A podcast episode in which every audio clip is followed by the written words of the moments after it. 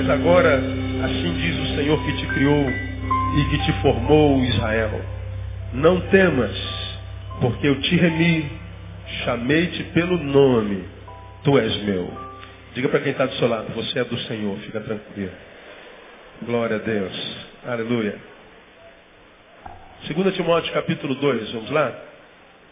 Para você que vem a primeira vez, nós estamos desde fevereiro estudando uma, uma palavra baseada em 2 Timóteo, que eu denominei Conselhos Paulinos, do pastor para aqueles que ainda têm ouvidos.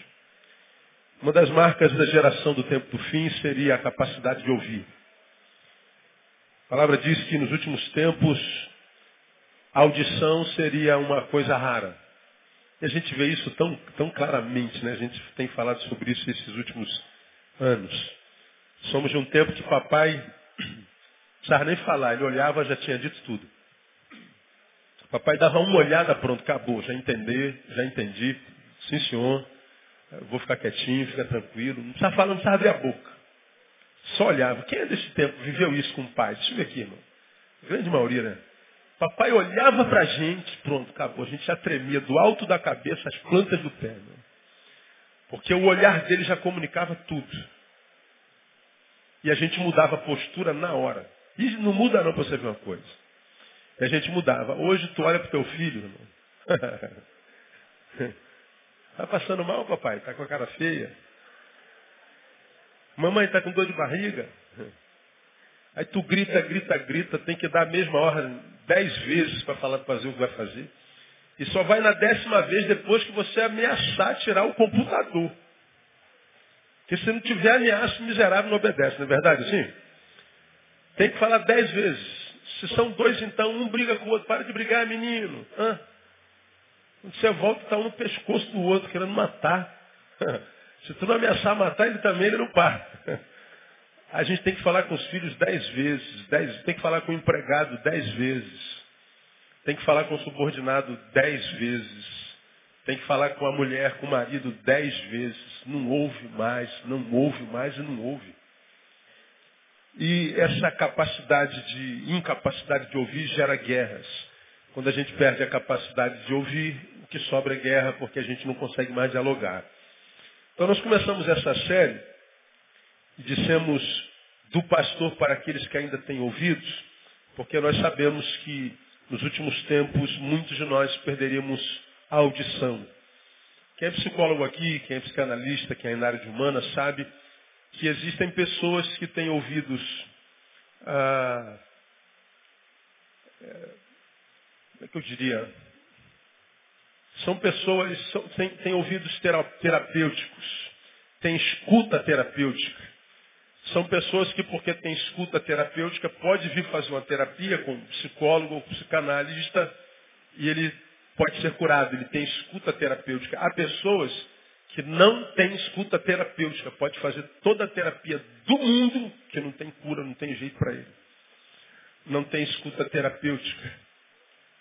Ah, acredito que há muita gente que não tem escuta espiritual.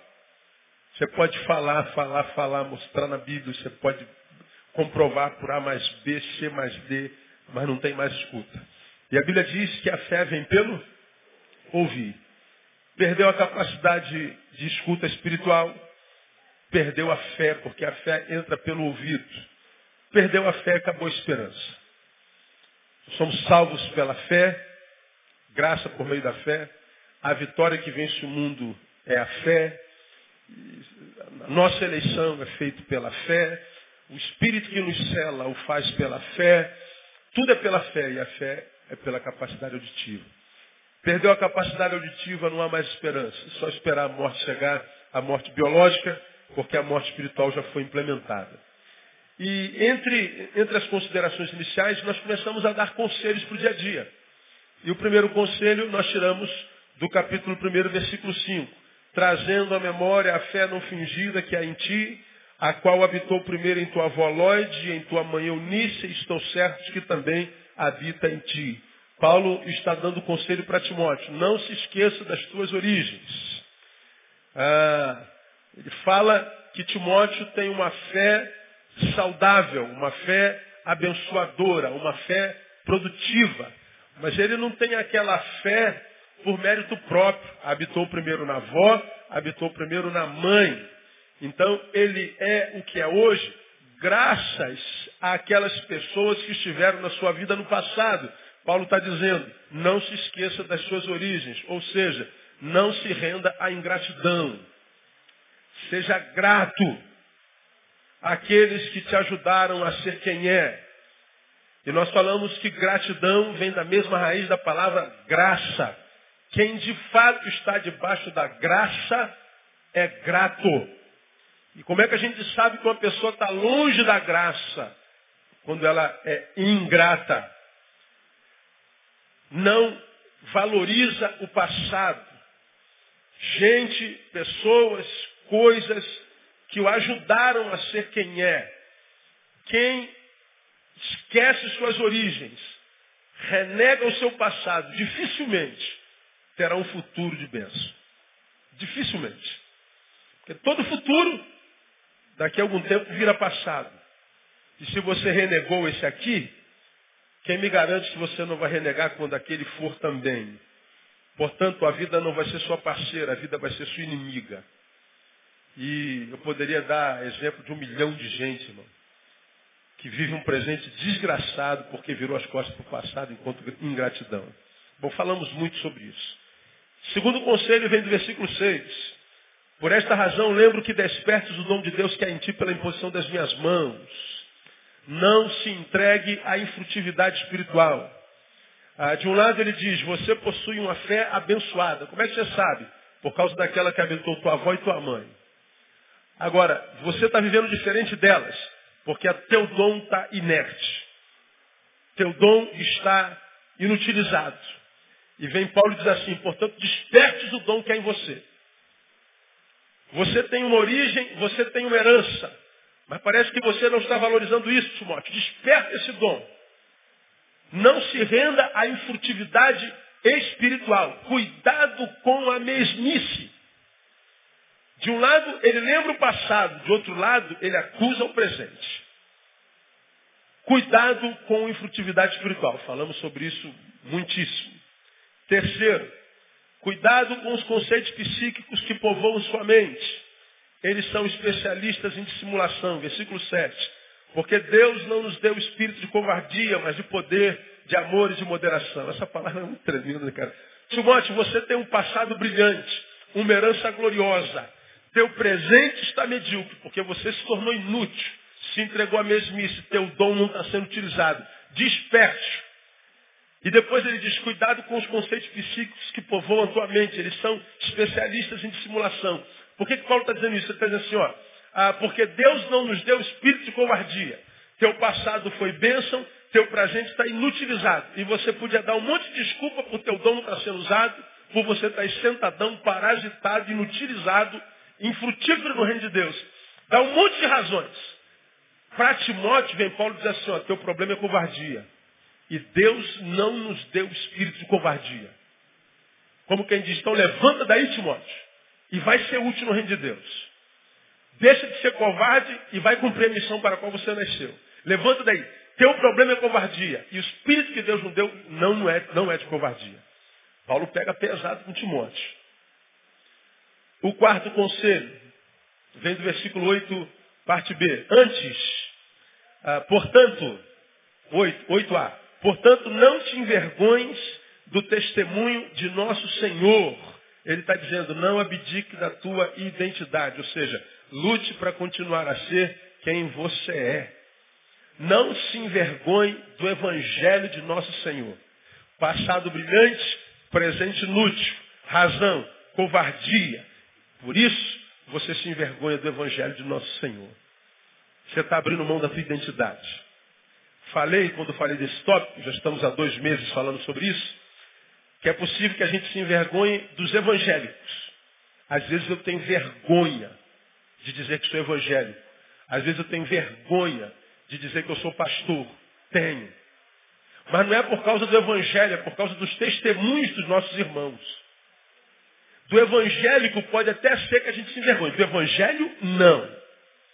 Não podemos abrir mão da nossa identidade. Nós somos filhos de Deus, nascidos para adorar e para servir ao próximo.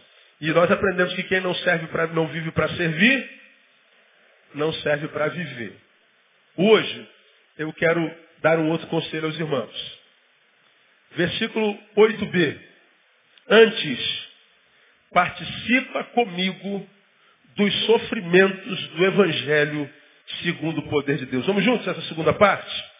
Antes, participa comigo dos sofrimentos do Evangelho segundo o poder de Deus. Após mim, participa comigo dos sofrimentos do Evangelho.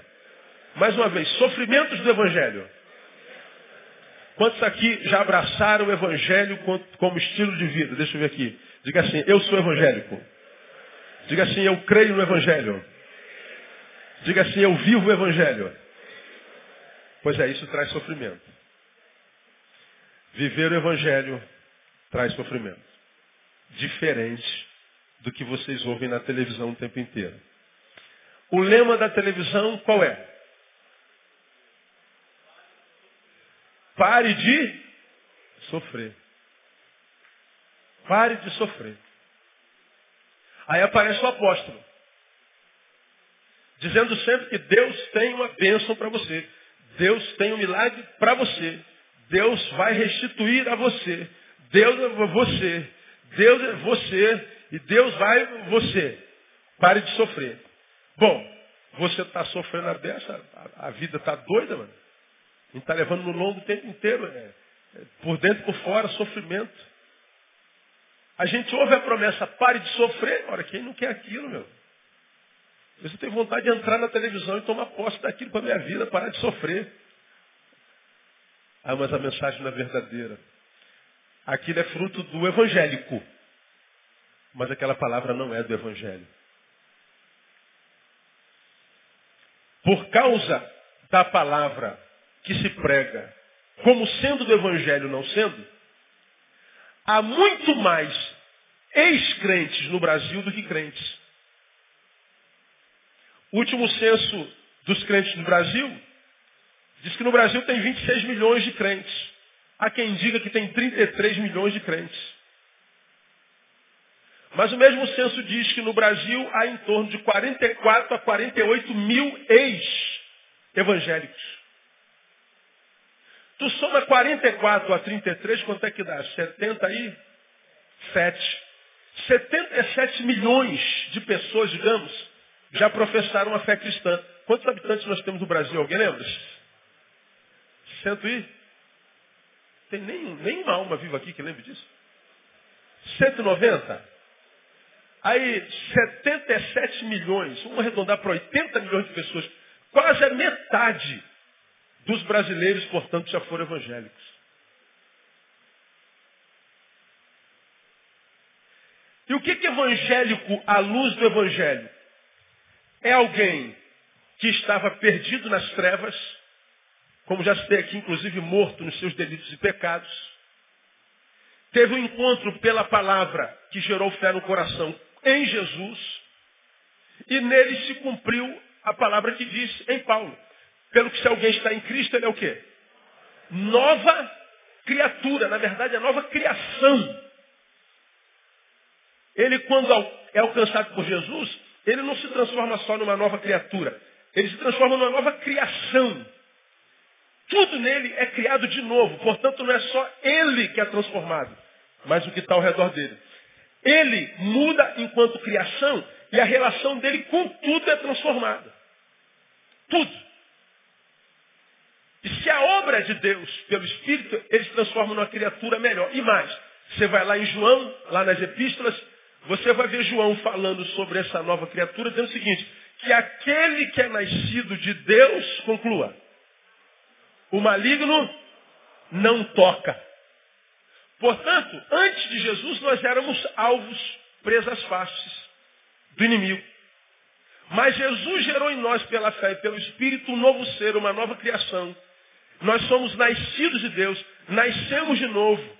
Esse ser que foi gerado em nós e é novo, o maligno não toca. Portanto, nós vivemos uma vida que jaz, que, que vive no mundo que jaz no maligno, mas a despeito de estarmos no mundo que jaz no maligno, estamos no mundo que jaz no maligno sem que ele tenha poder para tocar em nós. Posso ouvir um glória a Deus aí? Portanto, a vida na qual o inimigo não pode tocar deveria ser uma vida melhor ou uma vida pior? Muito melhor. Agora é o que a gente vê na prática? Não é. Eu vejo crentes que, que vivem uma vida tão, tão, tão miserável, gente. Tão miserável que você devia mudar de Deus. Vai servir Maria Mulambo. De repente a vida melhora. Vai servir tranca-rua. De repente as ruas destrancam. Porque o Deus que você está servindo não está adiantando nada para você. Agora respondam vocês, o problema é Deus? Eu sou a noiva, ele é o noivo. Estamos em crise no casamento. Eu e Jesus. Jesus é o noivo. Você é a noiva. Nós somos a noiva. Então nós estamos em crise no casamento. Quem é o problemático nesse casamento? O noivo ou noiva?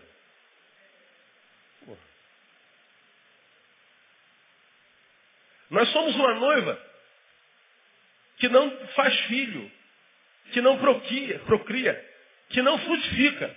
Você acha que o problema está onde? No espermatozoide do novo? Do noivo ou no útero da noiva? Porque hoje não, já, já, já cortou tudo. Mas quando eu casei com aquela mulher, eu casei saudável, ela casou saudável. E quando ela casou, como vocês casaram, teve de tomar uma pílulazinha, não teve? E você toma a pílulazinha para quê? Diga. Para quê?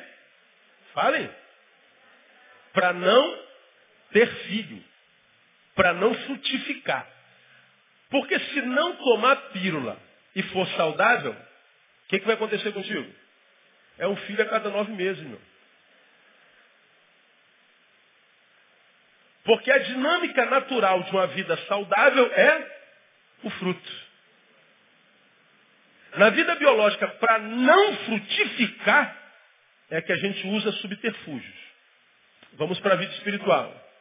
Nós somos a noiva, Jesus é o noivo. Se eu sou uma noiva saudável, ele é um noivo saudável, não há dúvida, nossa relação vai bem. Se a nossa relação vai bem, eu sou uma noiva saudável, o que, que vai acontecer com a noiva? Vai gerar frutos, ininterruptamente. Agora, muitos de nós parecendo que estamos tomando alguns anticoncepcionais espirituais. A vida não rola, a vida não flui, a vida não se multiplica. Tal qual foi 20 anos atrás, é hoje. Aí você fala assim, meu Deus, o que está acontecendo comigo? É contigo mesmo. Se você fizer essa pergunta, que está acontecendo comigo, você já está no bom caminho. O pior é que muitos estão tão dentro assim, pô, Deus esqueceu de mim. Ou seja, Deus virou retardado. Deus é, não cumpriu a sua promessa, ou seja, Deus é mentiroso. Ah, o Senhor me enganou. Deus é 171. Aí você fala assim, tem sentido uma pessoa dizer isso de Deus? Não tem. Para você ver o quanto nós adoecemos na relação com Deus.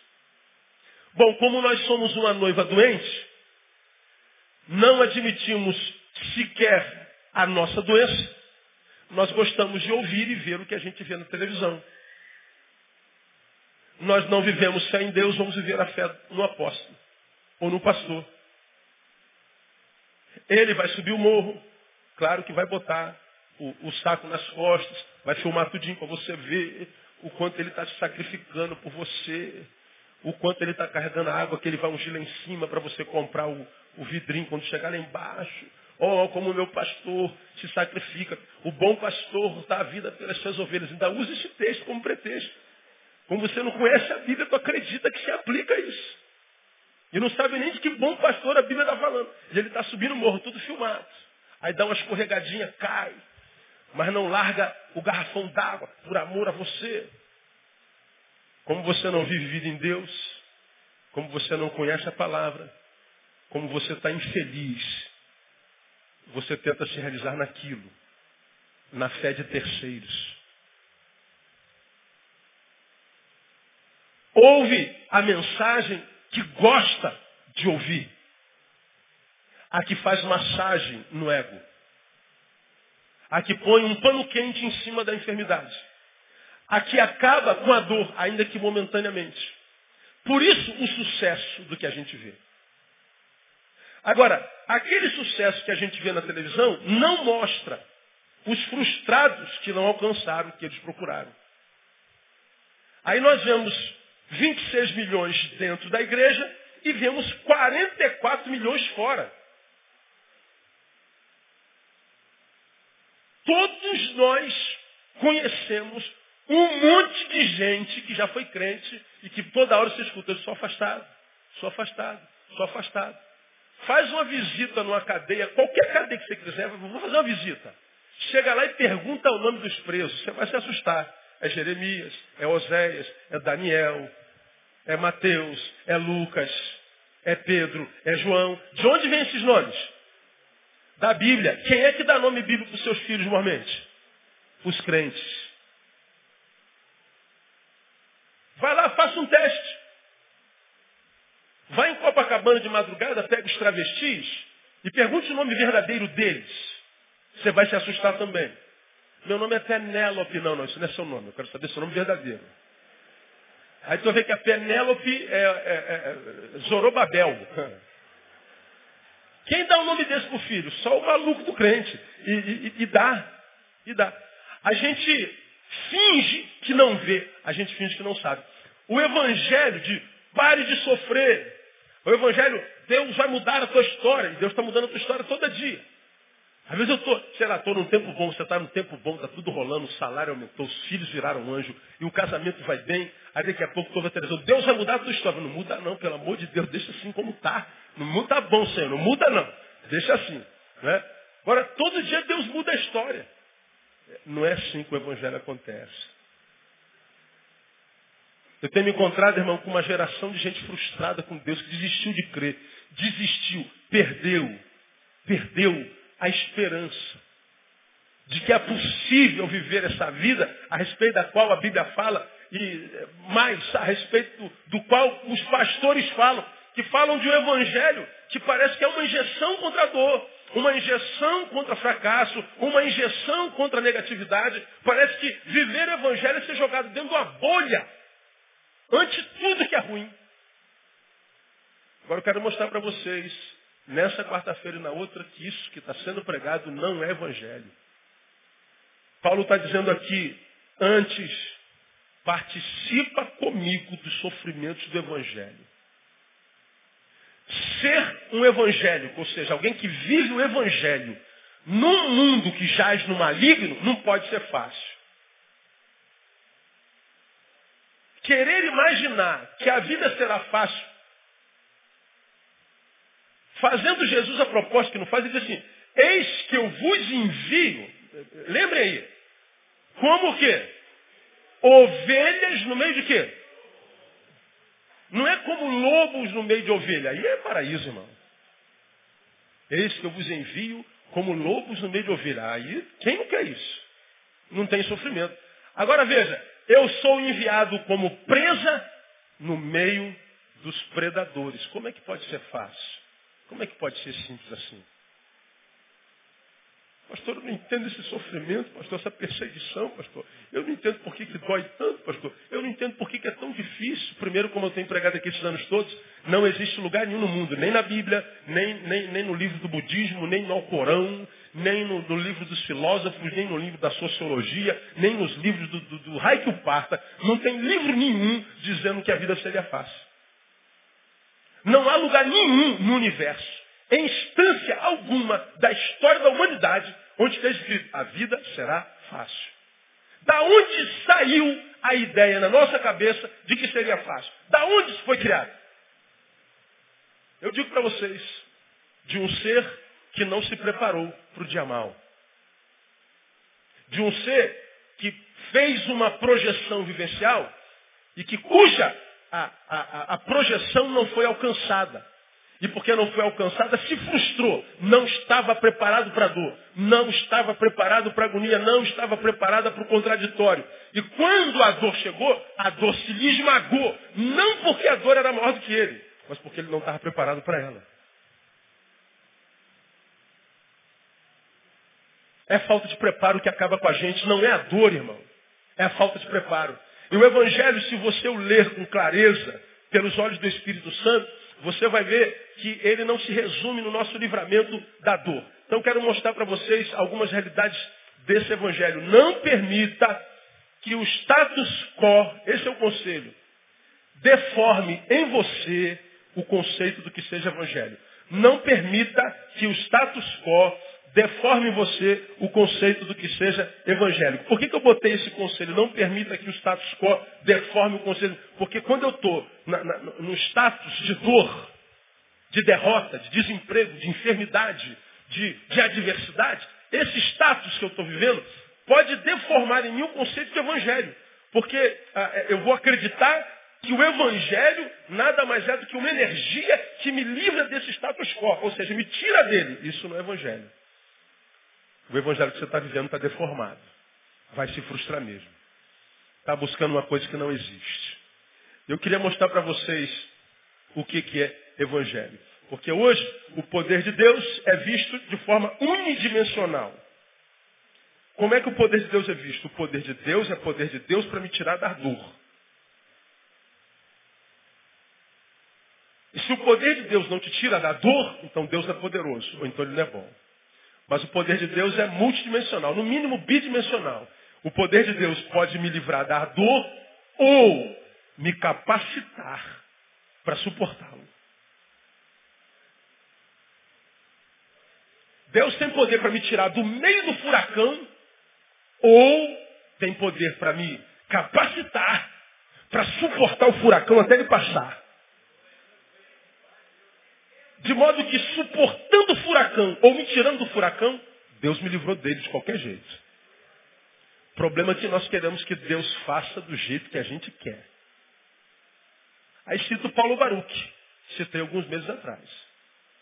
Paulo Baruch gravou o último DVD dele, o acústico, ele estava sentado na cadeira contando a experiência de um amigo que tinha câncer e estava em estado grave, um amigo dele pediu para que orasse, para que Deus o curasse, para que Deus o livrasse da dor, era um amigo, parceiro tal.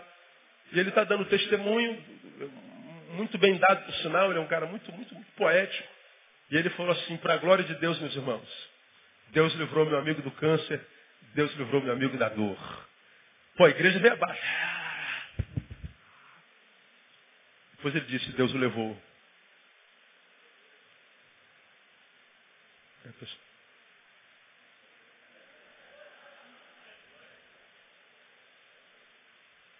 Levando, ele continua com câncer? Sente dor?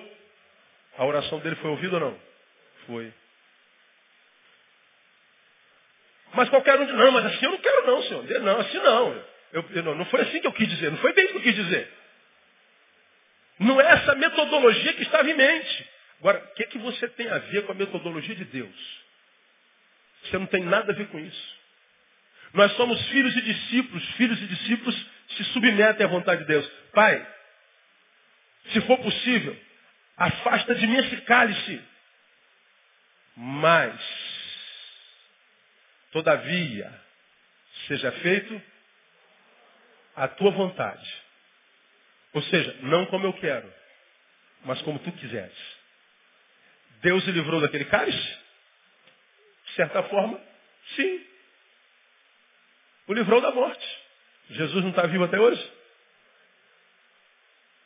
Agora, no evangelho contemporâneo, nós pedimos a Deus uma coisa e lhe damos o mapa. É por aqui que o senhor tem que vir. Deus só vai chegar lá na igreja, tem dois corredores. O senhor vai vir do meu lado esquerdo, do seu, do seu, do meu lado esquerdo. Aí tu fica aqui esperando Deus. Ele vai vir, eu tenho fé, em nome de Jesus, ele vem, eu creio, já, já recebi minha promessa, ele vem. Aí Deus vem por lá, passa do teu lado, em cima de você, passa embaixo da tua perna, dá um peteleco na tua orelha. Não incomoda não, estou esperando o Senhor. Isso é o condicionamento da ação de Deus. Isso é a redução do tamanho do teu Deus. Você está chamando teu Deus de idiota. Conscientemente? Não.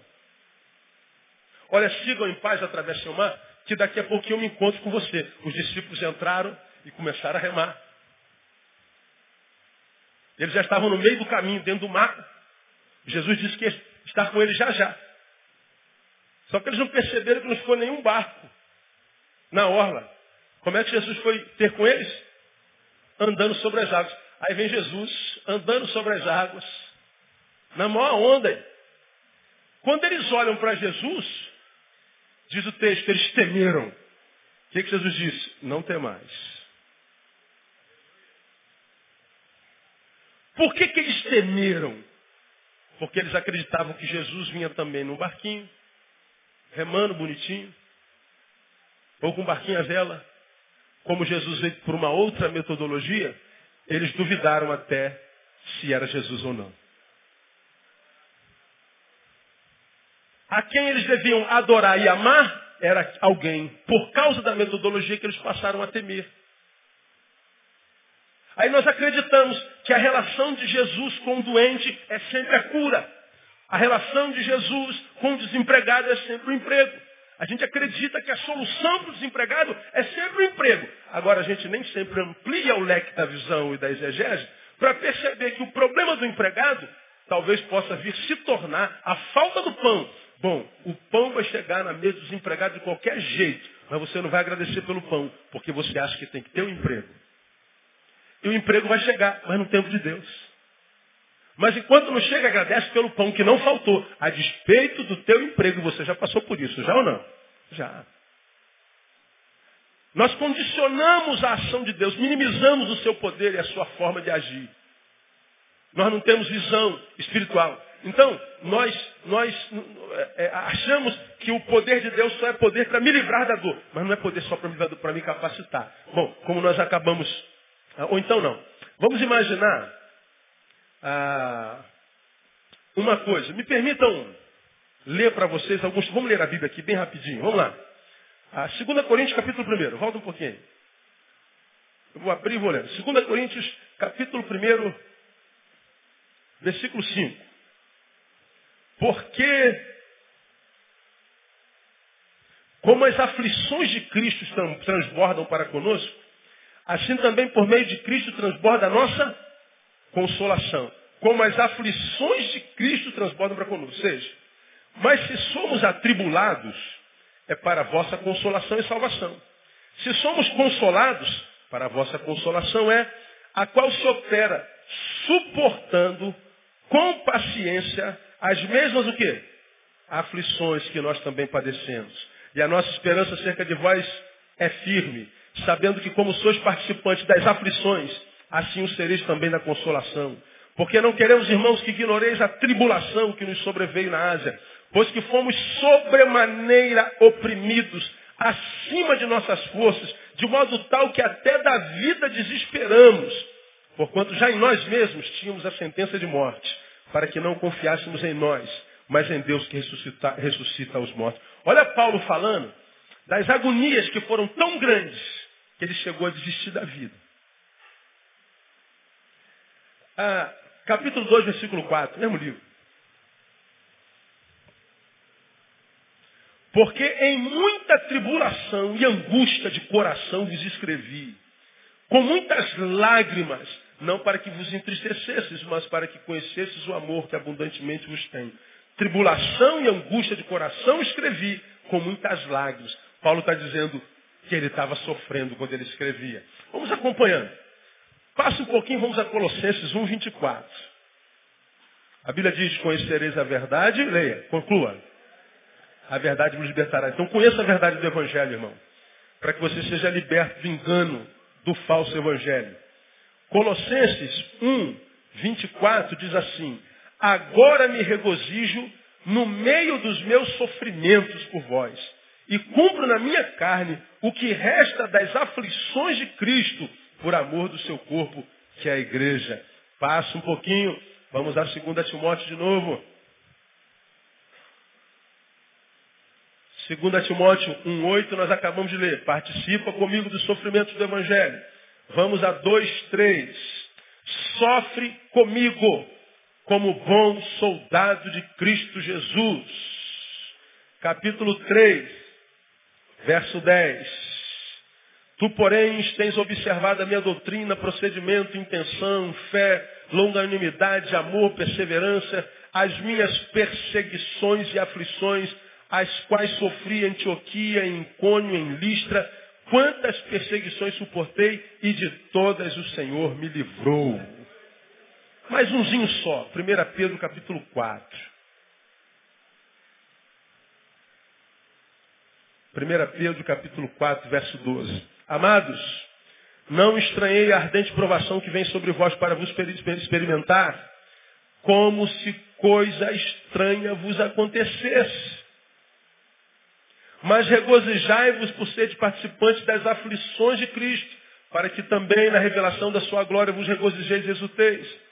Se pelo nome de Cristo sois vituperados, bem-aventurados sois, porque sobre vós repousa o Espírito da glória, o Espírito de Deus. Agora vem um conselho.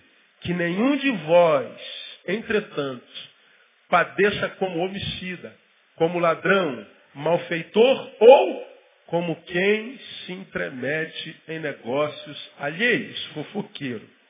Mas se padece como cristão, não se envergonhe. Glorifique a Deus neste nome. Porque já é tempo que comece um julgamento pela casa de Deus. E se começa por nós, qual será o fim daqueles que desobedecem o Evangelho de Deus? E se o justo dificilmente se salva, onde comparecerá o ímpio pecador? Paulo está falando só de sofrimento, sofrimento, sofrimento, sofrimento. Agora, volta para cá. Imagine você ouvindo uma mensagem dessa.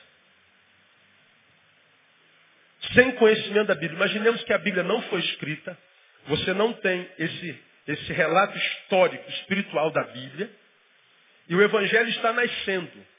Ele está sendo pregado, ele está sendo vivido. Paulo escreveu essa carta para você. Portanto, ainda não é Bíblia, é só uma carta. Aí você ouve falar, Paulo, toda vez que escreve para a gente, o cara diz que sofreu, está em aflição, o cara está passando perseguição, o cara está chorando, o cara está sofrendo, o cara está preso, o cara está sendo pisado, o cara está passando fome, o cara está passando necessidades. Bom, é isso que Jesus tem para nós. Tu ia abraçar uma fé dessa? Você está maluco, cara. Eu ia para magia negra. Porque o cara só fala de sofrimento. E lembra que aqueles para quem as cartas foram escritas não tinham a Bíblia como nós. Nós sabemos dos sofrimentos agora, da mesma forma que eles, só que nós já sabemos o fim da história. Nós já sabemos que no mundo tereis aflições, mas tem de bom ânimo, por quê? Eu venci o mundo. Eu já sei que mil é, cairão ao meu lado, dez mil ao, ao meu lado. É uma luta sangrenta. Onze mil caídos, mas eu sei que eu não serei atingido. As promessas estão aí. Como é que você sabe disso? Já está escrito, está relatado. Eu sei que o choro pode durar uma noite, portanto eu estou chorando essa noite, mas tomado pela certeza de que amanhã de manhã acaba. E eles sabiam disso? Não. Mas abraçavam a fé da mesma forma. Viveram uma vida tão íntegra, tão digna, que eles foram relatados na Bíblia Sagrada. Nós acabamos de ver, o sofrimento faz parte da vida de qualquer ser vivo, independente da religião, da cor e de tudo. E só para reforçar, né, a gente vai ir a Eclesiastes capítulo 9, que diz que tudo sucede igualmente a todos. Ao justo e ao injusto, ao ímpio e ao crente. Tudo sucede igualmente a todos. Aí você talvez esteja perguntando, mas pastor, se sofrimento acontece a mim e acomete ao ímpio. Se dores acomete ao ímpio, me acomete. Se fracasso pega ele, me pega. Se traição pega ele, me pega. Se chove nele, chove em mim. Se o sol está quente nele, se tudo igualzinho, que vantagem tem servir ao Senhor? Qual é a diferença entre o crente e o não crente? Fazer o que aqui no, no, no povo da fé? Pois é, irmão, essa resposta que ninguém dá na televisão, porque isso não dá ibope. Ninguém vai para a igreja se não falar, teu sofrimento vai acabar. Quais são as bênçãos do Evangelho de Jesus? que, que Paulo estava querendo dizer? Sofre comigo as aflições do Evangelho no poder de Deus. Que vantagem é essa? Qual é a diferença? A diferença, meu irmão, está na postura ante o sofrimento. A bênção de Deus não está no sofrimento ou na ausência dele, mas na capacitação que o Espírito Santo de Deus gera em mim para lidar com o sofrimento. Porque o mesmo sol que brilha no céu vai queimar a cabeça de ímpio e de justo, de bandido e de anjo, de branco e de negro. Vivemos no mesmo planeta. Se o tsunami passa, vai derrubar a casa de todo mundo. Então onde é que está a diferença? Na forma como nós vamos lidar com o tsunami. O que, que o tsunami provocou em todo mundo? Derrubou a casa de todo mundo, inundou a casa de todo mundo, matou gente na família de todo mundo. E aí, pastor? Agora nós vamos ver a reação de quem ficou. Nós vamos ver a diferença na sobrevivência, na resistibilidade, na capacidade de permanecer. Vamos ver como é que um homem de Deus se prostra, se, se, se postura e como um homem que não conhece a Deus se postura. Vamos ver a diferença de um para o outro. Porque o Evangelho nos abençoa na postura. Eu quero mostrar para vocês hoje, nesses 15 minutos, em duas posturas. Uma postura na subjetiva, o que, que ele gera dentro, em duas perspectivas. Na postura subjetiva, o que, que o Evangelho gera na nossa subjetividade? Aprenda isso. Ele gera duas coisas. A primeira é fé. A segunda, esperança. Fé, eu vou exemplificar na palavra para você. Quero mostrar para vocês alguns exemplos de fé. Ah, Salmo 23, 1. O que está escrito no Salmo 23, 1? Preguei sobre isso outro dia. Vamos lá? O Senhor. Não ouvi, de novo. O Senhor. Todo mundo conhece. Se eu levar você a Mateus 28, 20b, nós vemos Jesus prometendo: E eis que eu estou convosco até. Os séculos já se consumaram? Então ele está conosco? Tá, é o que ele diz. Ah, eu poderia citar Filipenses 4,13. Todos juntos, vamos lá? Posso.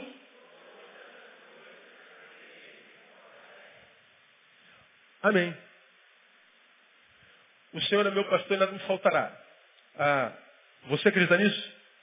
Baseado no quê? Por que, que tu acredita nisso? Quem te garante que não vai te faltar nada? Quem te garante que ele é teu pastor? Você acabou de dizer, posso todas as coisas daquele que me fortalece. Pode mesmo? Você acha que pode? Tem certeza disso? Ele disse, é, eis que estou convosco todos os dias até a consumação dos séculos. Você acredita nisso? Você tem certeza disso? Você tem como provar isso? Não.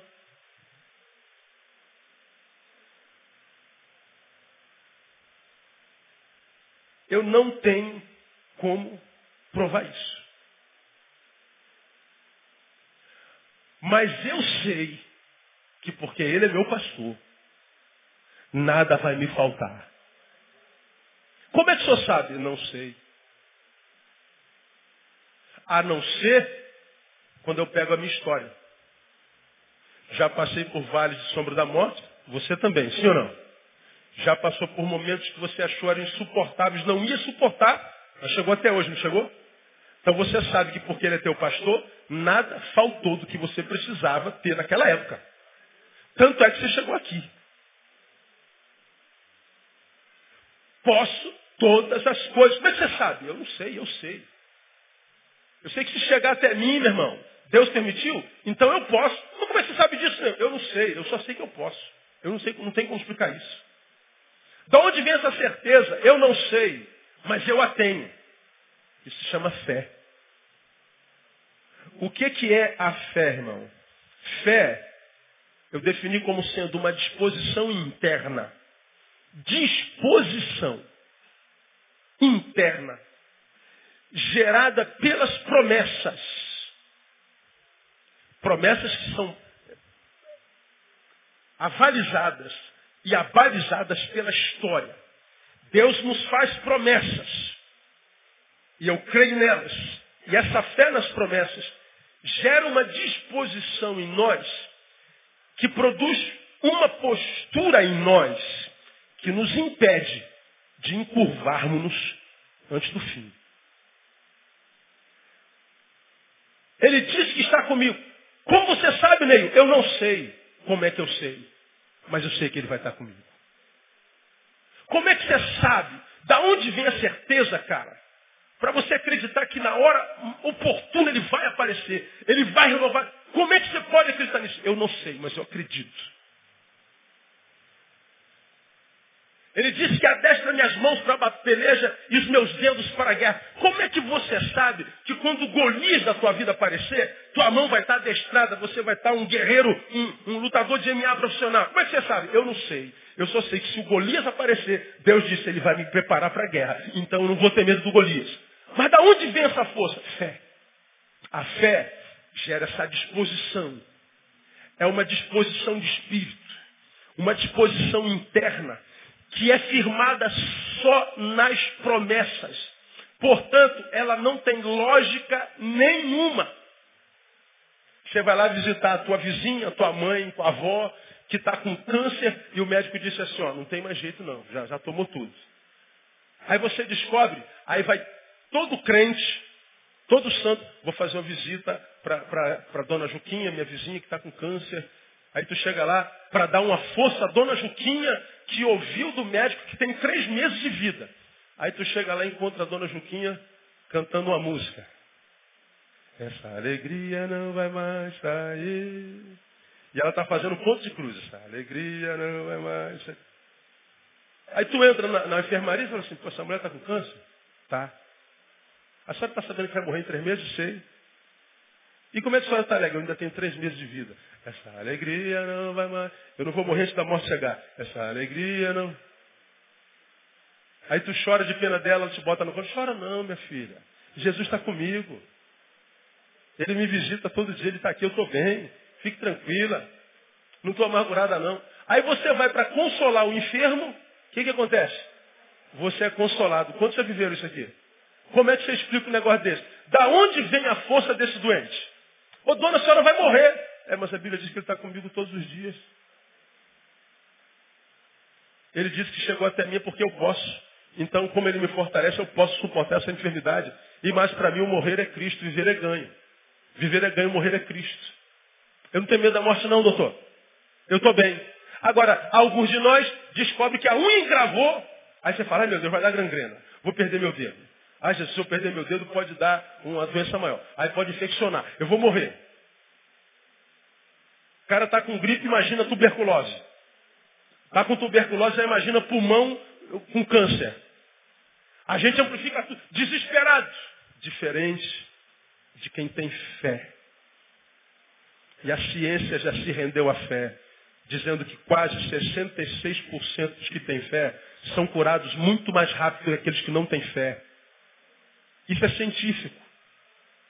O que é fé? Essa disposição de espírito que me capacita e que me impede de morrer antes da morte chegar, de me encurvar antes de chegar ao fim. Nós nos tornamos mal morredores.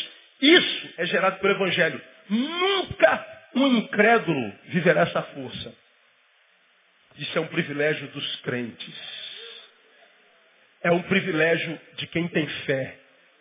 Por que que alguns que dizem ter fé, quando sofrem a dor, o contraditório, perdem logo a fé? Porque junto com a dor vem uma ação demoníaca para tirar de você exatamente o que o Evangelho gerou em você e que te capacita para suportar a dor. Aí alguns olham para a dor e abrem mão da fé. Aí a dor esmaga. A fé é essa disposição, essa, essa coisa gerada em mim que me dá certeza de que eu posso. Mas de onde vem? Não vem de lugar, eu não sei que certeza é essa, irmão. Eu não consigo explicar. Eu só sei que ela está aqui e ela é inabalável. Tente explicar isso para um filósofo. Tente explicar isso para um ateu. Tente explicar isso para um incrédulo. Ele não tem como entender esse negócio, porque nem a gente entende. Aí vem aquela oração, graças te dou, ó Pai porque tu ocultastes estas coisas aos sábios e entendidos e as revelaste aos pequeninos. O sábio quer entender da onde vem essa força. Qual é a base para você crer que você vai ser curado? Qual é a base para você cantar nesse, nesse momento? Qual é a base que você tem? Me dá uma justificativa filosófica, porque logicamente não tem cabimento. Ah, mas a ciência diz. Manda a ciência se catar, meu irmão, isso não tem como entender não. Ou é revelação de Deus, ou é graça do Evangelho na vida, ou não tem graça. É assim. Primeira bondade do Evangelho na nossa vida, a fé. O segundo, é a esperança, que parece a mesma coisa, mas não é. A fé é essa disposição, firmada nas promessas, só isso. Por que, que eu creio nas promessas? Porque vieram da boca de Deus. Não tem explicação. Segundo, porque o histórico dela na nossa vida, na vida dos nossos, já se concretizaram. Então, gerou essa disposição. Agora, basta ter disposição? Não. Eu tô, como já preguei aqui, eu tô, meu problema é, é a sede. Estou morrendo de sede. Então eu creio pela fé que ele vai descedentar minha sede. Quando? Não sei, mas ele vai. Aí aparece água lá. Ó. Bom, está aqui um sedento e lá está água. Já resolvi meu problema? Não. O que, que eu tenho que fazer? Eu tenho que ir lá. Pegar. Pego a água. Agora eu resolvi meu problema. Resolvi? Muito bem. Agora, o que é mais difícil na vida? Eu estou aqui com sede. E eu sei que a solução para a sede é água. Que falta em muitos de nós não é o cunho da fé. Eu creio que essa água vai aparecer e a água aparece. Mas nem todos nós temos força, disposição, coragem para chegar até lá. Porque entre o estabelecimento da crise e a solução dela existe um interregno, muitas vezes difícil de transpor. A fé é a disposição que me faz crer que Ele é meu pastor e Ele vai me dar água. Como alguém me mandou um torpedo essa semana. Deus faz com que todos os pássaros recebam a provisão de cada dia. Mas Ele nunca joga dentro do ninho. Mas siga aí. Você já viu algum passarinho morrer de fome? Mas eu nunca vi cair a provisão dentro do ninho. Ele tem que sair do ninho para buscar. Alguns de vocês têm fé. Deus vai fazer. Mas para nisso. Fica parado esperando que caia no ninho. Fica parado e fica se alimentando da fé do apóstolo, da fé do pastor. Acredita que basta dar uma oferta, subir um monte, fazer um sacrifício, não tem isso no Evangelho, não. Eu não preciso subir com um garrafão d'água no monte para você ser abençoado. Eu não preciso botar a televisão na minha cara e eu escorregando, caindo na lama para dizer que eu estou me sacrificando por você. Jesus já fez isso. O sacrifício já foi feito. O preço já foi pago. O que vai chegar à tua mão vai chegar de graça no nome de Jesus. Achar que o sofrimento do apóstolo, que o sofrimento do pastor Neil é o que te abençoa, é anular o sacrifício de Jesus, é dizer que o sacrifício de Jesus não foi suficiente. Aquilo é o anti-evangelho.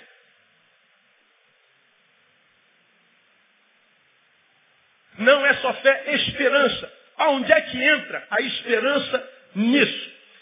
Esperança eu mostro para vocês. 1 Samuel 17, 45. Não sabe não registra a batalha de Davi e Golias. Esse moleque, esta porcaria que vocês mandam para lutar contra mim, ô moleque, eu vou arrancar tuas entranhas, vou jogar com os urubus. Eu vou esmagar tua cabeça. Golias desse tamanho e Davi desse tamanho. Ele primeiro vai com um terror psicológico. E Davi fica quietinho. Vou te esmagar. Vou jogar tua, tua, tua, tuas tripas com os abutres. Davi está só ouvindo. Quando ele abre a boca, ele fala assim, ó. Tu vens contra mim com espadas e lanças, mas eu subo contra ti, em nome do Senhor dos Exércitos. Isso é fé. Mas depois que ele mostrou sua fé, o que, que ele fez? Ele botou a pedra na funda, e entre ele e o inimigo tinha que ser quebrada essa ponte. Ele não só creu, mas ele agiu. Eu subo contra ti.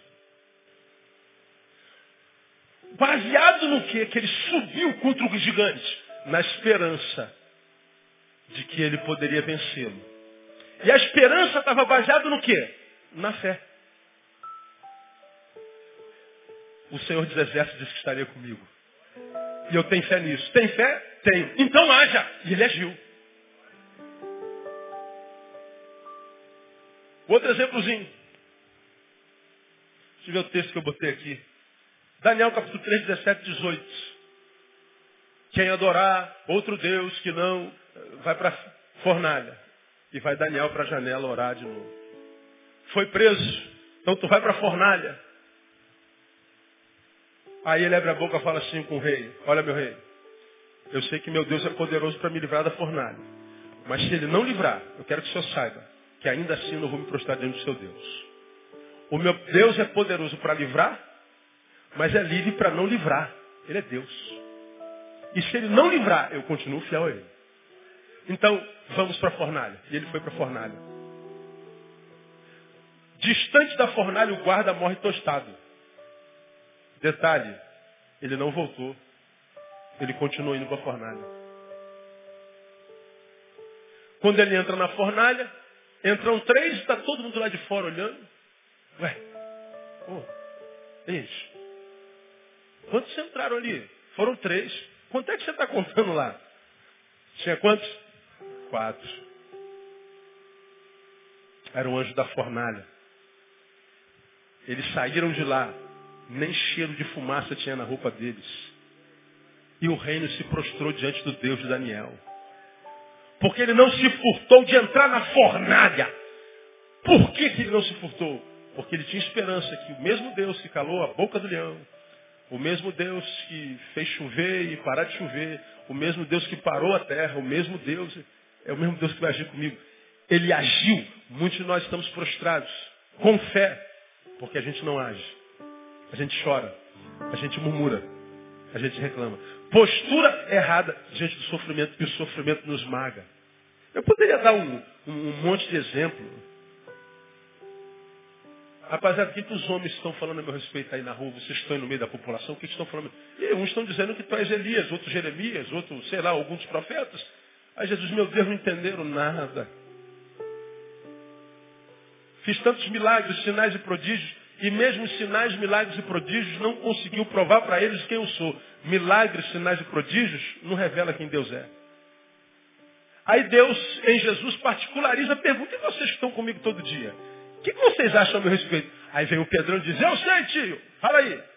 Tu és o Cristo, o Filho do Deus vivo. Aí Jesus fala assim, muito bem, Pedro. Sabe por que você sabe disso? Não. Porque foi o próprio Deus que revelou para você. Só temos discernimento, Pedro, para revelar coisas espirituais e materiais por Deus, pelo Espírito de Deus. Senão, vai ficar sem resposta, sem saber o que fazer. Vai ficar sendo carcomido, envergonhado, humilhado. Porque a sabedoria para sairmos das covas, das fornalhas, vem pelo discernimento, pela revelação que Deus faz direto ao seu filho, e não através de mim para você, não através de João para você, é no quarto, é na intimidade subjetiva com Deus. Não foi carne e sangue quem tu revelou, Pedro, foi meu pai. Agora, por que ele revelou para você? Porque você entrando. Você disse, eu sei, você se disponibilizou. Agora, quem fica em casa, irmão, sentado esperando que Deus faça, certamente se frustrará. Quem acredita que existe um ser ou uma força que pode nos livrar de todo mal, logo, logo se frustrará com esse ser, com essa força, mesmo que esse ser seja Deus. A esperança é a disposição de espírito que, alicerçada na fé, alicerçada no que a gente crê, nos leva à ação. A fé é a disposição de espírito. Eu sei que a água vai aparecer. E a esperança? Eu vou tomar posse da minha água. Vou fazer a minha parte. Mas como é que você sabe que não vai se frustrar? Esperança. Como que alguém que é abençoado pela fé e pela esperança pode se frustrar? Como é que se pode derrotar um homem desse, irmão? Quando você é batizado pela fé e pela esperança, significa dizer que o Evangelho te alcançou. Significa dizer que você está sujeito a Deus. Quando você está sujeito a Deus, você está capacitado para resistir ao diabo. E quem resiste o diabo, se sujeitando a Deus, o que, que o diabo faz? Foge. Agora, alguns de nós, para nós, ele corre. Porque a fé e a esperança a gente não tem. A postura diante da dor. A gente fica perguntando, Deus, por que a dor? Deus, por que a aflição? Deus, por que está difícil? Deus, por que, que dá assim? Deus, eu estou triste contigo. Deus, eu vou te abandonar. Deus, eu vou sair. Cara, se tu sai, se tu volta, se tu abandona Deus, se tu não abandona, se tu dá dízimo, não dá, se tu... Muda quem, Deus? Muda o que na vida de quem? Não dá nada, a não ser na tua. O Evangelho não é uma folha dentro da qual nós estamos livres da dor. Pelo contrário, é a força de Deus, é o poder de Deus que me capacita, me abençoa a priori, sobretudo com fé e esperança. Portanto, com disposição para acreditar de que vai acontecer e quando acontecer, me capacita para ir lá tomar posse no nome de Jesus. Quando isso é vivenciado, se cumpre o que está escrito em Malaquias, capítulo 3, 18. Não sei não, não, eu leio e acabo. Então vereis outra vez a diferença entre o justo e o ímpio, entre o que serve a Deus e o que não serve. E a diferença está onde? No sofrimento que, que alcança um e o outro não? Não, mas na forma como lida com o sofrimento. Estávamos há bem pouco tempo atrás, de novo, num velório, nós estávamos cantando um hino. A pessoa do, da capela ao lado veio indignado, querendo que a gente parasse de cantar o hino, porque não tem cabimento. Vocês não amam essa pessoa? Vocês não têm consideração para essa pessoa? Vocês estão cantando? Isso é época de chorar. Como é que vocês podem cantar no velório? Eu falei, pô, filho, você não tem como entender isso. Nós estamos muito tristes. Mas a nossa tristeza não exerce poder total, porque nós sabemos para onde ele foi. Então nós estamos tristes e alegres. Tristes pedimos ao Senhor que nos console. Alegres nós adoramos ao Senhor porque sabemos para onde ele foi. Eles não têm como entender isso, irmão. Porque eles não têm como entender, diz, o que você está sentindo é loucura. Isso não existe. Isso é lavagem cerebral. Porque esse Deus não existe. Esse negócio não existe. Claro, mas não existe mesmo. Mas em qual mundo? No dele. Aí tu briga com ele, tu briga com o ateu, tu xinga o ateu, manda ele para o inferno. Não tem como ele entender. A não ser que esse evangelho alcance também. Agora, irmão, se você já foi alcançado por esse evangelho, acredite independente da dor que te acometa, você está capacitado para ela no nome de Jesus. Você pode. Como eu tenho empregado aqui, se fosse maior do que você, eu não chegaria até você. Ele disse lá que não vem provação maior do que aquela que a gente pode suportar. Então pode ter chegado uma dor assim incomensurável. Meu Deus, eu não vou aguentar. Não, filho, você só pensa que não vai aguentar. Sozinho ela te esmaga. Mas lembra, eu estou contigo. Eu sou o teu pastor e nada te faltará. Eu estou contigo até a consumação dos séculos. Você pode todas as coisas, porque eu te fortaleço. Eu adestro as tuas mãos e os teus dedos para a guerra. Então, encara o Golias, porque o Golias vai cair diante de você no nome de Jesus. Você simplesmente pode. Só precisa acreditar nisso. Isso é evangelho. Não é ser poupado da dor, é ser capacitado para ela. E a gente relembra, porque a gente não vai falar mais nisso na outra quarta-feira, vamos falar de uma outra bênção do Evangelho, a gente relembra a armadura da fé.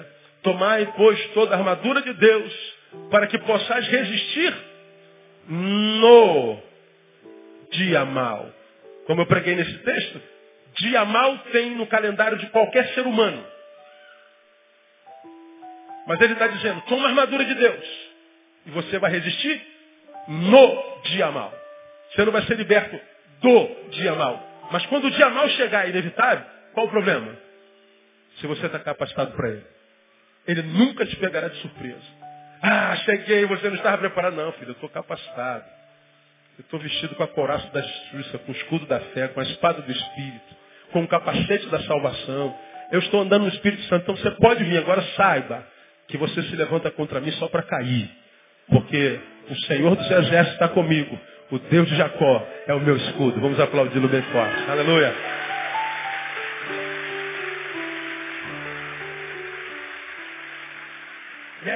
Deus é bom.